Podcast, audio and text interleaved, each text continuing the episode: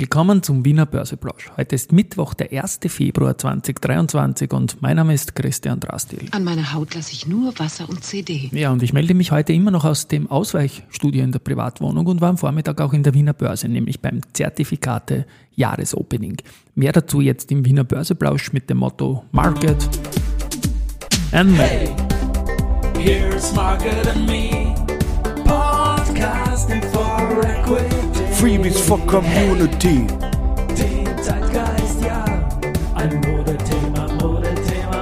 Ja, die Börse als Modethema und die Februarfolgen des Wiener Börseplausch sind präsentiert von Wiener Berger und dem Managed Profit Plus Fonds von Gregor Nadlinger. Da werde ich im Monatsverlauf einiges dazu bringen. Die Eisen ist dann auf jeden Fall in den Shownotes täglich verlinkt. Ein Blick auf den Markt jetzt um 12.52 Uhr, ein bisschen später. Wie gesagt, ich war in der Wiener Börse und mein Hauptstudio wird heute Nachmittag hoffentlich dann final repariert.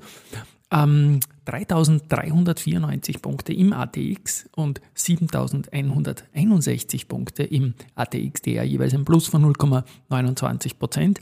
Gewinnerseite haben wir die Lenzing mit plus 3,85 Prozent, die Meier-Mellenhof mit plus 1,7, die Andritz mit plus 1,6 Prozent. Verliererseite die Marinomed mit 4,3 Prozent und das am vierten äh, Börsegeburtstag heute. Vielleicht geht es sich zum Schluss noch auf. Da werde ich in den Shownotes verlinken.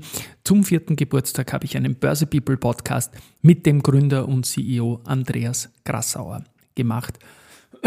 werde ich verlinken. Dann weiters auf der Verliererseite Warimbex mit minus 2,9 und Rosenbauer mit minus 1,8 Prozent. Letzter Blick noch in den Jänner. Da ist es so, dass am allerletzten Handelstag ein schönes Volumen von 261 Millionen Euro äh, war bei den Aktien und die erste hat 68 Millionen Umsatz gemacht und das ist zugleich der höchste Tagesumsatz eines Einzeltitels bisher im Jahr 2023. Und kumuliert schaut es jetzt so aus, dass die drei stärksten äh, Unternehmen nach Handelsvolumen erste Group OMV sind. Das ist mal weniger spannend, aber diesmal nicht der Verbund auf Rang 3, sondern die Föst Alpine. Und die Föst Alpine ist auch jene Aktie im ATX, die die stärksten Kurssteigerungen aufweisen kann. Im ATX Prime ist das die UBM. Gut, Zertifikate, Jahresauftakt war heute. Ja, das hat jetzt ein bisschen gedauert, weil ich die eigene Zertifikate Musik noch suchen wollte. Ja, mehr dazu zu der Musik gibt unter audio-cd.at slash Zertifikate, da habe ich das hergeleitet, wo das hier herkommt und welchen Zusammenhang es zu Zertifikaten gibt. Und ja, mit der Zertifikate Musik im Hintergrund gibt es auch einen guten fachlichen Hintergrund momentan für Zertifikate, weil die Zinsen, die sind ja wieder gestiegen und deswegen sind wieder Produkte mit vollem Kapitalschutz möglich. Und das hat der Frank Weingartz, der Vorstandsvorsitzende vom Zertifikateforum Austria, heute in der Wiener Börse unter anderem angeführt. Ich darf ja dort im Beirat sein und es waren, glaube ich, insgesamt heute 60 Leute dort zu Gast. Also es war volle Hütte, obwohl das Wetter eigentlich sehr bescheiden war, muss man sagen.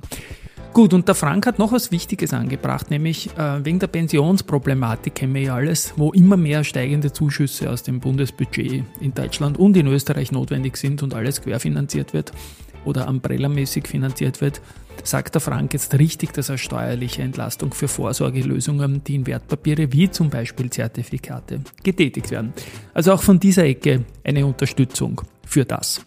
Weiters ist dann noch äh, von Volkswirten gesprochen worden, und zwar der Günther Täuber, Gunther Täuber von Raiffeisenbank International und die Monika Rosen von der österreichisch-amerikanischen Gesellschaft haben zu den Themen gesprochen äh, Tina versus Dara, multiple Krisen und Veranlagungschancen sowie investieren in einer multipolaren Welt. Das waren so quasi die Themen. Sie waren fast einer Meinung, man kann da durchaus gut gesinnt sein für Aktienmärkte jetzt mal.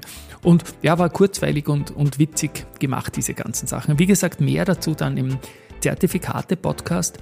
Dann für Februar, der wird wieder rund um den Verfallstag erscheinen und noch eine weitere Feinheit haben, weil ich werde im Sommer ein Zertifikate-Festel organisieren und da gibt es dann nähere Details auch dazu.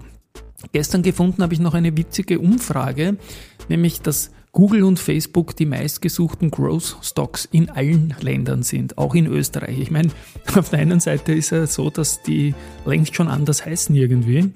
Und bei Google bin ich mir da nicht so ganz sicher, weil wer Google googelt, findet, findet als Top-Treffer ja sowieso immer wieder Google. Das ist in Wahrheit eine Sache, die sich äh, irgendwie ja, selbst auflöst wieder.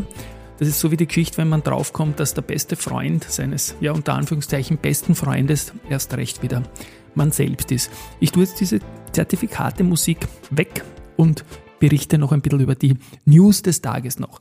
Balfinger Marine hat für die Royal Netherlands Sea Rescue Institution, was für ein Name, einen Bootprototypen entworfen. Das erste von zwölf im Jahr 22 bestellten Rigid Hulled Inflatable Boats.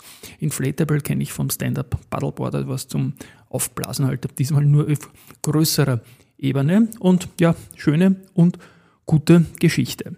Als nächstes haben wir etwas zu berichten von Andritz.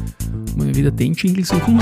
Der Andritz-Auftrag und zwar von der Klingele Paper and Packaging Group, den Auftrag zur Lieferung von automatisierten Überführsystemen für die Papiermaschinen PM1 und PM3. Und das Ganze ist in Brasilien und werden 2023 installiert. Gut, die RBI, die hat vorläufige Zahlen jetzt präsentiert, nachdem es in den vergangenen Jahren durch die Ukraine-Maßnahmen da ein bisschen mit den Beschlagnahmungen, Leasing und so weiter ein bisschen unter Druck gekommen sind. Und die haben ohne Russland und Weißrussland sowie einen Verkauf in Bulgarien einen Konzerngewinn von 982 Millionen Euro, also ein Plus von 35 Prozent. Unter Normalbedingungen ist das quasi ein Traumergebnis und zeigt auch, dass man konzernweit hohe Gewinne erwirtschaften kann. Die Dividende soll 0,8 Euro je Aktie sein. Das ist circa 5% Bruttodividendenrendite beim jetzigen Kurs. Aber die Gewinne aus Russland und Weißrussland können laut RBI nach jetzigem Stand nicht ausgeschüttet werden. Wenn man die aber dazu rechnen würde, dann wäre der Gewinn sogar 3,63 Milliarden Euro nach 1,37 Milliarden Euro im Vorjahr. Eine Entscheidung über das Russland-Geschäft, die steht definitiv noch aus. Bin gespannt, was da rauskommt und spiele noch einen Jingle, nämlich den fürs Research. Kepler Chevreux bestätigt Reduce für die österreichische Post und erhöht das Kursziel von 20 auf 22 Euro. Raiffeisen Research nimmt das Rating für Föstalpine von Kaufen auf Halten zurück und passt das Kursziel von 33 auf 35 Euro an. HSBC bestätigt die Babak mit Kaufen und erhöht das Kursziel von 81 auf 84. Ebenfalls HSBC hat auch die erste Group mit Buy bestätigt, geht von 50 auf 52. Und finally Montega, die gehen für Wolfgang von 16 auf 18 Euro und bestätigen auch da die Kaufempfehlung. Gut, Zertifikate Jahresauftakt war ein guter Ausblick. Ich hoffe, Installateur und Co. kriegen am Nachmittag mein Studio wieder hin und dann wird ja vielleicht alles wieder gut. Auf einen schönen Februar. Tschüss und Baba.